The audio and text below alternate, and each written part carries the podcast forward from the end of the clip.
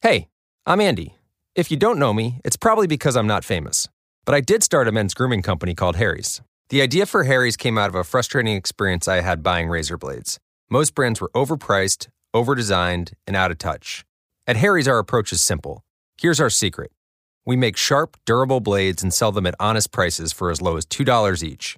We care about quality so much that we do some crazy things, like buy a world class German blade factory. Obsessing over every detail means we're confident in offering a 100% quality guarantee. Millions of guys have already made the switch to Harry's, so thank you if you're one of them. And if you're not, we hope you give us a try with this special offer. Get a Harry starter set with a five blade razor, weighted handle, shave gel, and a travel cover, all for just three bucks plus free shipping. Just go to harrys.com and enter 5000 at checkout. That's harrys.com, code 5000. Enjoy. You know, I noticed something lately.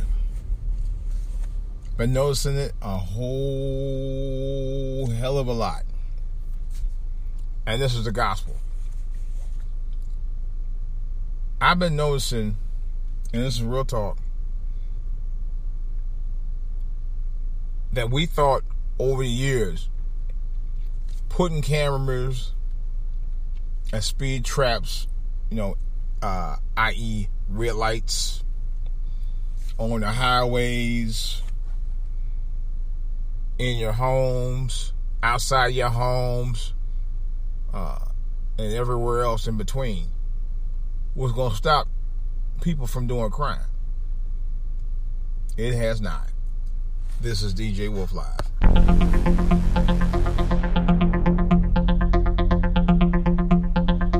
All right, guys. You know something was just dawning on me uh, just now.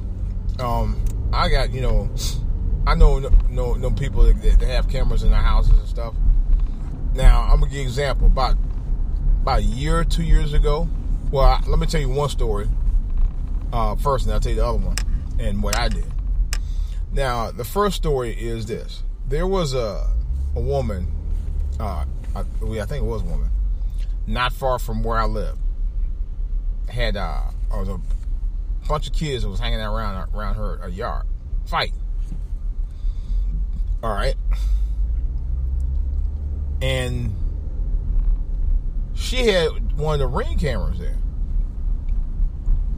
Yet, it took for her to actually, I think she either had spoke on the intercom and told them to, uh, to, to, get get lost, or they decided to stop fighting. But she had them on video doing just that, and I uh, I applaud that because you your home is your sanctuary. Your home is your peace and a little bit of heaven on earth for you and your family.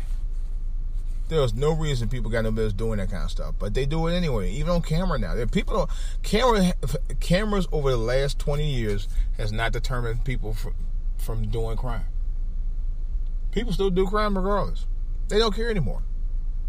Oh, really? It was like, look at it. You know, and, and you know, they don't care uh, whether it incriminates them or not. They do not give a damn. And one time you thought that might work maybe about four years ago, even 30 years ago, it might worked, but not no more. Uh, you on camera now? Man, please. It, it, it's just like somebody else was watching you. Well, actually, somebody else, is, something else is watching you, but it's just the fact that the camera doesn't stop people from doing a thing, even if they if it criminates them. They don't care. They really don't care. Even if they get caught red-handed. They don't care. That's scary. You know?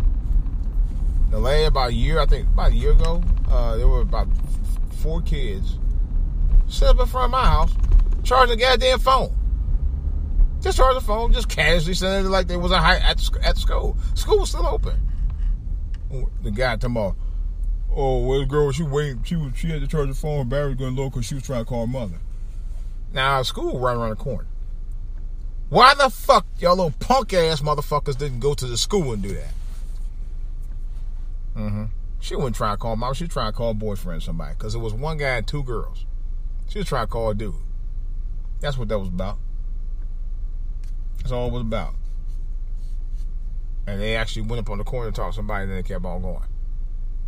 Now, y'all better get the fuck out of my. Y'all looking like they do. I said, I had the craziest look on my face. I saw somebody. I was like, who the fuck you think he is doing this shit in my yard, at my house? So, I finally went on ahead and uh, got something like that.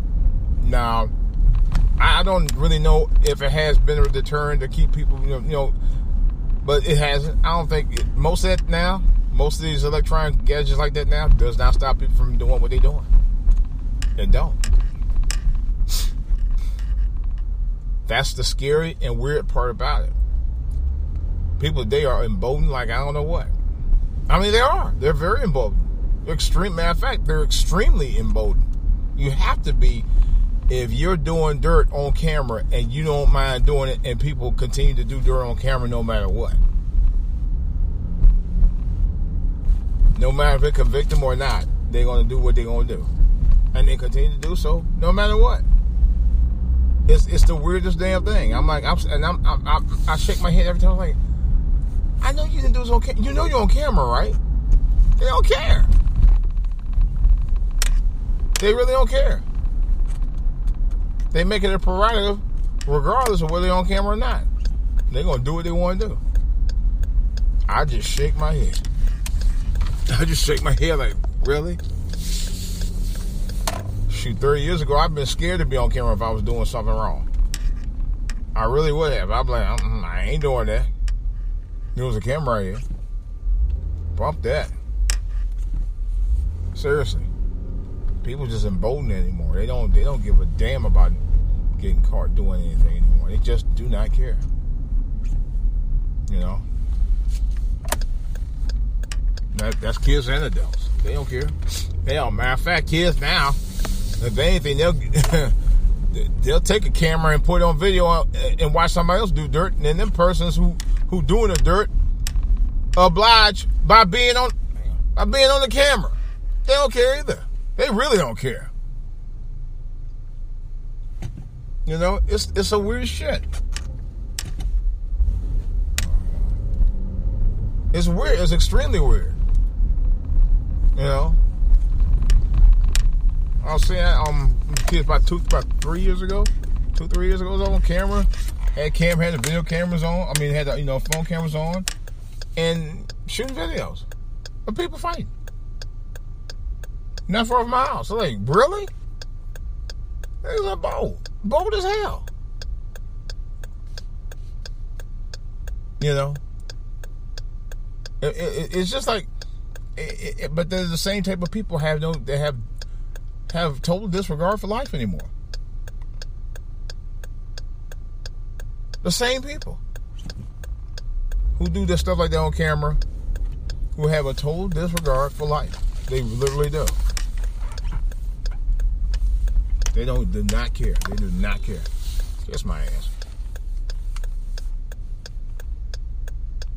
Yep.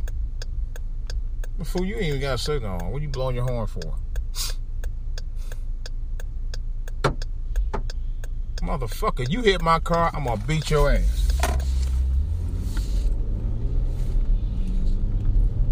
Be a tree. Maybe it's maybe, maybe that's what it was a tree. Maybe it was a tree that did that. Uh, come on, man. What are you doing? No, I heard pop. It was a loud pop like somebody hit my damn car, motherfucker.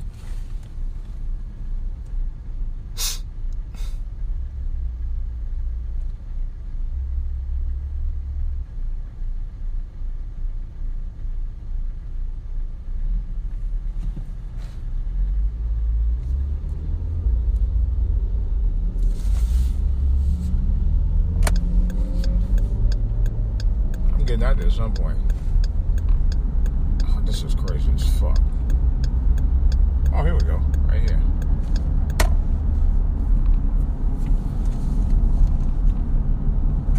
What the fuck y'all doing? Well, anyway, let me get off here, man. These, these people are acting nuts on the road today. Why they bring my foot into my ass? It's DJ Wolf. I'm out.